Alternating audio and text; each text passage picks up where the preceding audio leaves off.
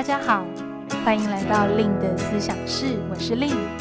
我是一名猎头职涯教练，同时也是思想公司的创办人。思想团队致力于提供最专业的猎才服务与求职职涯课程。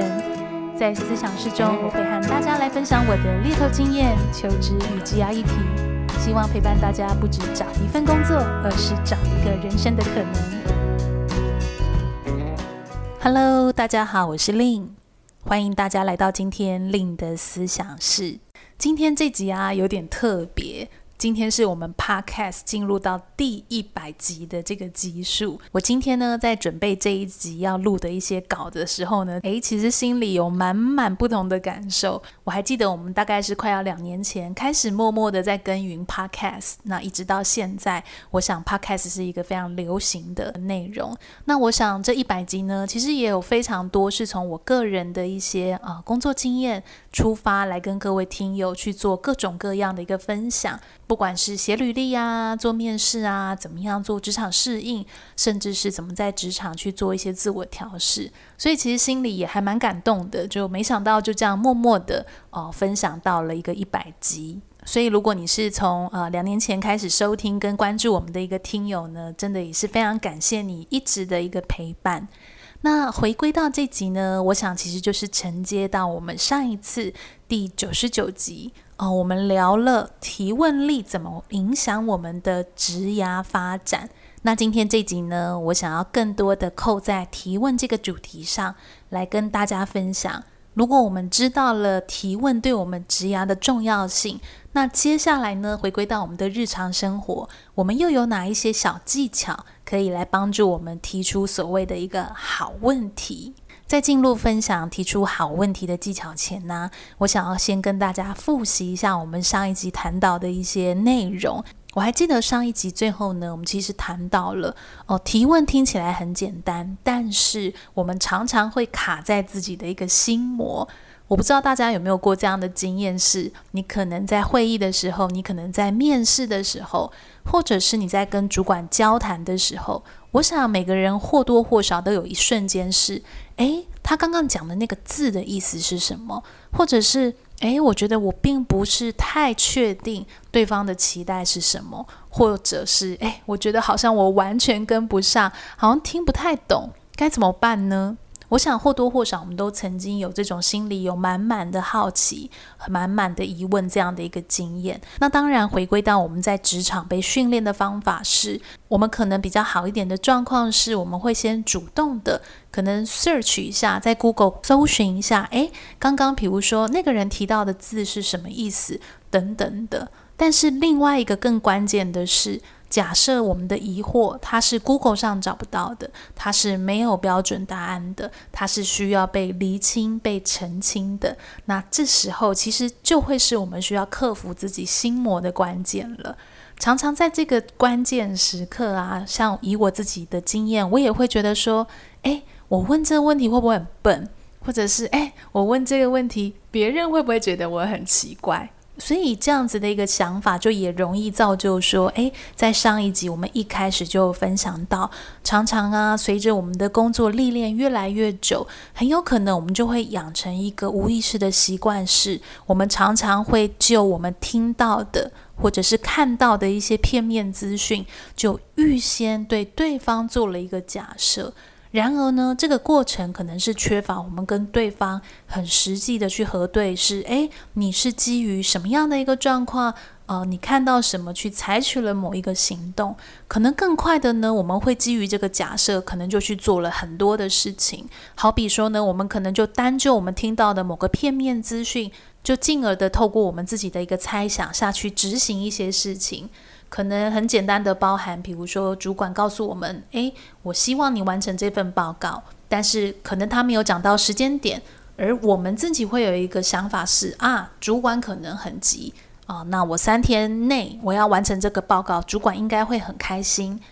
那这个就比较像是刚刚我们在讲的，这个可能是出于我们个人的呃一个猜测跟假设。那如果呢，我们执行前没有去做这样的一个核对，有没有很有可能是，诶，主管其实认为这个报告重要性没有那么高，他只是希望你先把这件事放在心里。这个在现实生活中，我想是非常有可能的。这个对象不一定是主管，很有可能是你的同事、你带的下属、你的合作厂商，甚至是不止在工作的一个关系上面，可能都会有这样的一个现象。所以，当我们是有能力，或者是有这样的一个好奇，可以在我们的一个职涯或者是生活当中去辨认，并且提出好的一个问题，其实真的是能够由内而外的去改变。所以回归到我们今天要继续谈提问这个主题哦，我就想要邀请大家想想看，你上一次的提问是什么时候？你通常在工作中，你通常在生活中，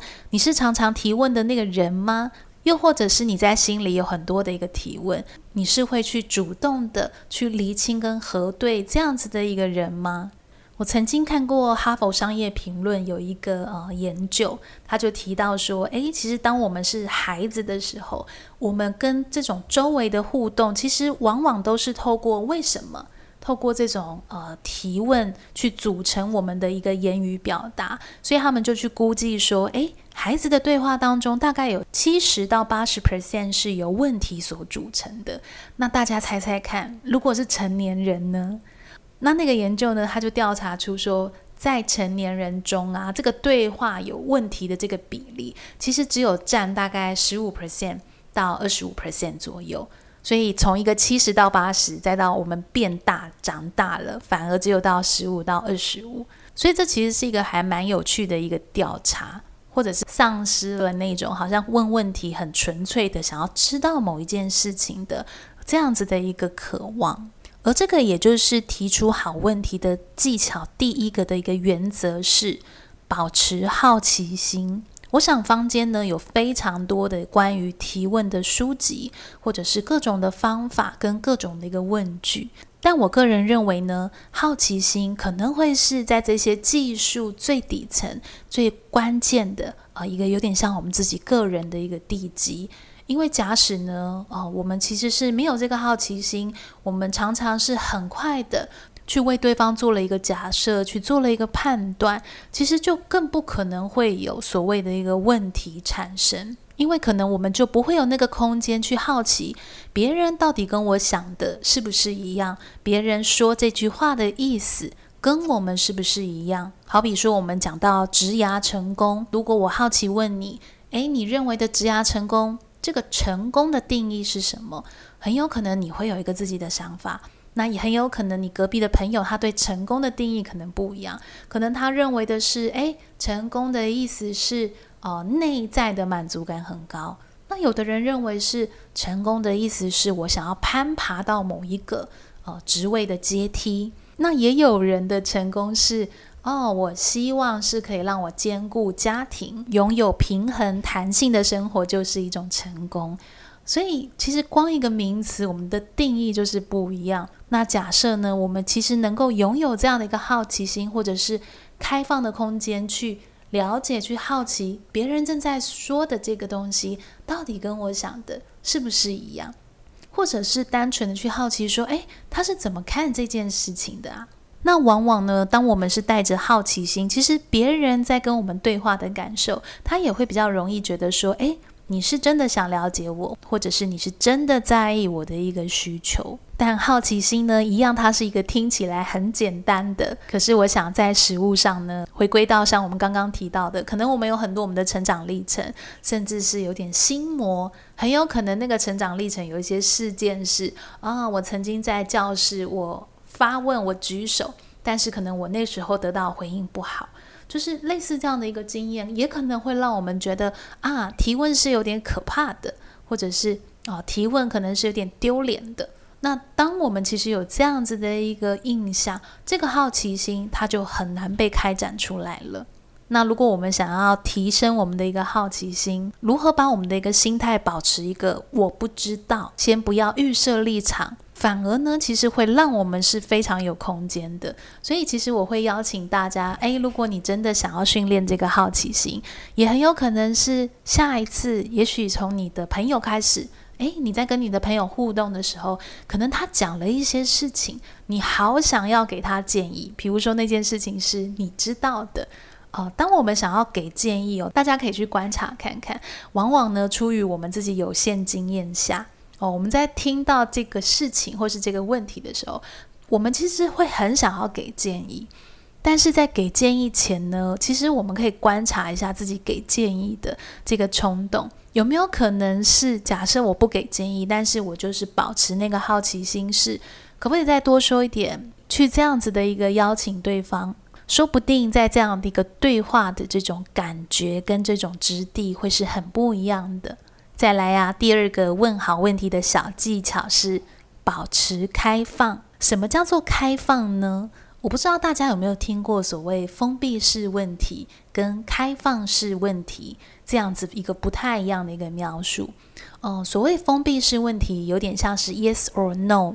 就是呢，它可能是一个二选一。或者是是或不是这样的一个问题，好比说，诶，你可能想要问你的朋友，你想要吃什么？这个可能就是开放式的，因为你想要吃什么，它并没有隐含几个特定的选项在里面。但如果你问朋友的是，诶，你今天想要吃西式的还是吃中式的？那这样的一个问题，它就听起来比较像是一个封闭式的一个问题。甚至是也可以再更封闭啊，就是说，诶，你想要吃西式吗？那这样的一个选项就只锁定剩下一个。所以回归到啊，像坊间呢，会有许多的一些文章都在探讨说，诶，身为一个好的领导者或者是好的管理者，这个判别的标准呢，其实也是可以透过这个管理者他是怎么样问问题，他不仅是让别人描述事情的发生，而且还是能够引导他们去多描述。多畅所欲言，去谈谈他们的立场跟他们的一个想法，所以往往要达到这样的一个水准呢，更多的其实必须要依赖这种所谓开放式的一个问题，因为往往那种比较引导式的一个问题，其实可能就是提问者的本身已经有一个确定的一个答案。这就好比刚刚我们举的很简单的例子，有可能提问者本身他今天就是有在考虑吃中式，也有在考虑吃西式的餐厅，所以他可能会突然去提到说：“那你想吃中式还是是西式？”那有没有可能听到这个问题的人他是想要吃韩式料理？其实也是有可能的。所以呢，回归到如果呢，我们想要更好的去探究一个人。他真的的立场跟真实的一个想法，往往呢，开放式的问题，其实比较可能会引出一些比较意想不到的一个答案。那甚至是呢，在许多商业的场景，好比说在讨论一个重要的一个决策，或者是拟定公司的一些策略、共识跟方向，这种高度有未来性的这样子的一个主题，其实在这种探讨的过程中呢，这种开放式的一个环境。氛围或是提问，是更能够去促进我们去得到一些比较创意性的呃一个答案，或者是帮助我们去获得一个更好的一个结果。那这个结果就会影响到我们如何去找到更好的一个解决方案，就是这个 solution 的这个部分。所以回归到呢，如果听友们想要练习开放式的一个问题，假设你是业务。哦，你可能过去你会习惯问一个比较直接、比较强硬或是快速的一个问题，好比说你正在销售某一个产品，你可能过去你会倾向问是说，诶，那你对这个产品感兴趣吗？诶，大家可以听听看哦。那你对这个产品感兴趣吗？这个是有点像是 yes or no，就是我有兴趣跟没兴趣的这样子的一个回应。可是呢，如果我们是用开放式问题，可能我们就会问的是说，那这个产品会引起你兴趣的点有哪一些呢？这样子的一个问题，其实它可能就会比较容易帮助回答的人聚焦在他有兴趣的一个点，去多说说会引发他兴趣的点是什么。所以简而言之呢，开放式的一个问题，其实比较有机会帮助回答的人去进行一个思考跟反思这个问题的一个本身，而不会受限在一些事情上，或者是这种细节上，跟这种封闭式只能二选一这种比较狭隘的呃一些感受。最后呢，第三个小技巧，我想应该也是我们这两集或者是听 Lynn 的思想是 Podcast 比较久的听友会常常听到我在说的，就是澄清。什么叫做澄清呢？澄清最主要的一个目的呢，就是帮助我们去了解我们跟对方的差距在哪边？那这个差距呢，往往就是要先从我们一开始刚刚聊到的，我们先必须要有这个好奇心，去好奇我现在正在讲什么，我现在正在回应什么，跟别人正在想什么，跟他现在正在回应我什么。先有这个好奇心，透过一些开放性的问题，去让对方比较有空间去也讲他们的一个立场，而不是担心，比如说，诶，会不会我讲了不好？如果在双方的沟通有这一层的担心，很有可能呢，我们就没有办法去了解一个人到底真的他看到什么，跟他在想什么。那当我们有一些开放式的一个问题产生了后呢，那可能我们会听到更多关于对话的一个线索。好比说呢，诶，我们谈到了刚刚我们对成功的定义不一样。那如果今天我们接下来要一起共事，那我可以怎么样的针对我们彼此对定义不同的地方，去做出些什么样的一个解决方式，或者是找到共识？那这时候澄清的问题就会非常的一个必要了。所以这个澄清呢，很有可能就是你从对方的线索是针对对方的一个立场。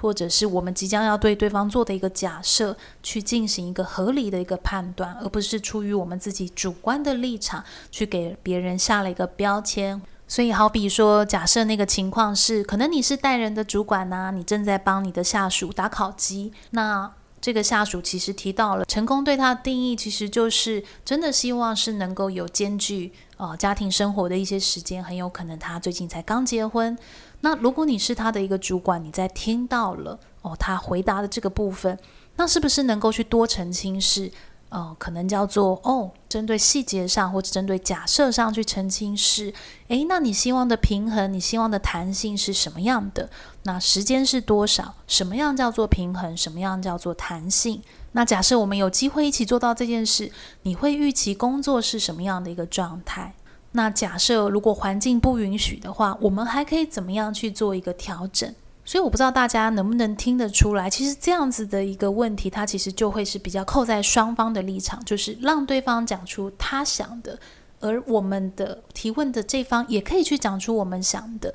但是大家可以彼此在一个很好，就是比较有安全的一个基础上去澄清，跟去就澄清出来的细节去做一些讨论。那往往呢，这个澄清的细节就是帮助我们去找到一个共识的这个呃很重要的一个关键，因为这个澄清其实能够去帮助我们就一件事情去进行一个全面的一个理解，而不是单纯的好像陷入在那个非黑即白二选一的啊、这样子的一个感受或者是问题当中。而要全面去得知一件事情哦，其实不是很容易。我不知道大家会不会有那种趋吉避凶的心态，其实每个人都会有，就是很有可能是你在生活中你在听，可能叫做你的伴侣或者是你很在意的人，他们在分享某件事情。这样这样听听听，如果你心里是有预期的，可能你就会很担心、害怕听到所谓的一个坏消息，对自己会影响不好的一个消息。所以这其实也常常是我们在去了解一件事情，有时候没有办法那么全面，很有可能呢，除了我们自己主观上的呃一些想法，也很有可能呢是我们自己心里会有一个特定的一个期待。所以好比说呢，如果今天你是一个领导者或者是一个管理者。领导者可能不一定是在工作啊，可能你在学校带社团，或者是你身为志工啊等等的。可能呢，有时候我们在听一个人的回答的时候，我们自己就会有一个判断是：诶，我听起来好像这件事情没有什么风险，我没有听到什么坏消息，那事情这样子继续做下去，应该 OK 吧？但是大家可以去放慢速度去想这件事哦。一般通常我们的习惯一定是报喜不报忧嘛，有可能回答的人本身也会有这样子的一个意图。所以当我们其实没有去澄清说，哎，那有没有什么是我们忽略的？或者是有没有什么你担心的、害怕的，是你还没有提出来的？如果我们少了这层的一个问题呢，可能呢，我们就常常我们听到的就只会是在一个比较片面、比较局限性的啊这样子的一个好消息。所以，如何在提问的时候呢，去专注在怎么样去帮助我们了解一个全局，带着这种好奇心，而不是这种批判性。这种批判性可能是诶。真的是发生不好的事情，可能我们就会觉得，诶，怎么可以这样子？或者是我们会有这个指责跟质疑，其实都比较容易，呃，会让这个对话或是这个关系不容易的客观或是全面。所以，如何回归到专注了解全局？那这个了解全局也必须是要透过我们的一个问题而产生。那这个就常常是我们之前在聊那个面试嘛，常常会有人问到我说：“哎，Lin 要怎么样提出一个好的问题？”其实以我自己做咨询啊、就是做职涯咨询这么久的经验下来，我认为其实很多人他并不是没有问题，而是可能在那个情境，我们可能有那个心魔，就是不敢问，或者是怕问了敏感，或者是嗯、因为我们自己一些局限性、片面的思考。对面试官的问题就下了一个判断，没有去进行这样的一个核对或者是澄清的过程，导致呢，可能我们也是就这种片面的资讯去选择了啊、呃、一份工作。那这个就会是回应到我们刚刚一开始讲的提问，其实就会去扣着你的职涯发展。所以养成问问题跟问好问题的习惯，其实也可以帮助我们在这种所谓求职面试中去真正的。啊，清楚地看到一个工作的一个可能性，而不是透过我们这个猜想，透过一个带有非常风险的一个选择，哦，下去去比较凭运气的去积累我们自己的一个职涯。好呀，我想今天我们在线上聊的时间也差不多了，再次帮大家总结一下，如果我们接下来呢，想要在日常来练习提出好问题，第一件事情呢，我们可以常常的提醒自己，如何保持一个好奇心。保持一个不知道的状态去倾听别人。第二个是保持开放，尽可能的去练习开放式的问题，而不是封闭式的问题。第三个小技巧是主动的澄清跟核对，不依照我们的假设就直接做判断，而是真的去好奇跟厘清对方他在阐述这件事情，他又是用什么样的立场，跟他又是用什么样的一个假设。那最后呢，一样的，想要跟大家分享一下我最近开课的一些行程哦。在今年上半年呢，很快的，我们来到了呃上半年最后两梯的一个优势工作坊，是在四月九号跟四月十号，就是年假放完后，还有六月十八跟六月十九号。所以呢，如果你是正在思考一些，比如说个人探索啊、天赋优势。或者是你已经是主管了，你想要知道你怎么样运用优势来带领你的团队，去倾听你的团队。那我想呢，这个优势工作坊专属你的说明书，可能也可以给你带来一些新的啊体认跟灵感。那这套工作坊呢，在台北做举行。那先前呢，我们常常也会有中南部的这个朋友参与到我们这个工作坊。所以呢，如果你真的计划想要来台北参加这个工作坊，呃，有任何的一个问题，你都可以透过 Line at 私讯助教，哦，我们都可以去做一些及时的一个帮忙。那呃，如果呢，你正在思考怎么样写履历啊，做面试，也可以参考我之前出的书，叫做《但愿你因工作而闪亮》。或者是参考我跟好好合作的线上课程《OfferGet 资深猎头的履历面试全攻略》。以上课程跟如果想要跟我预约一对一的职涯咨询，都可以加入我们的 Line at 官方账号 at 小老鼠 LynnCareers L Y N N C A R E E R S 就可以找到我们喽。那如果今天这集的内容呢，能够给你带来一些新的灵感，就太好了。所以离开前呢，也别忘了可以追踪我的 Facebook。IG 部落格搜寻猎头的日常，或者是到 YouTube 频道订阅 Lynn 的思想室，开启小铃铛，就不会错过我们最新的集数喽。